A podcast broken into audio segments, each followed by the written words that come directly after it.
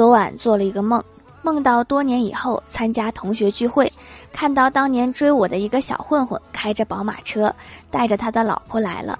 他老婆是我隔壁宿舍的同班同学，心里后悔极了。忽然电闪雷鸣，我穿越回上学的时候，小混混手捧鲜花追我，我答应他了。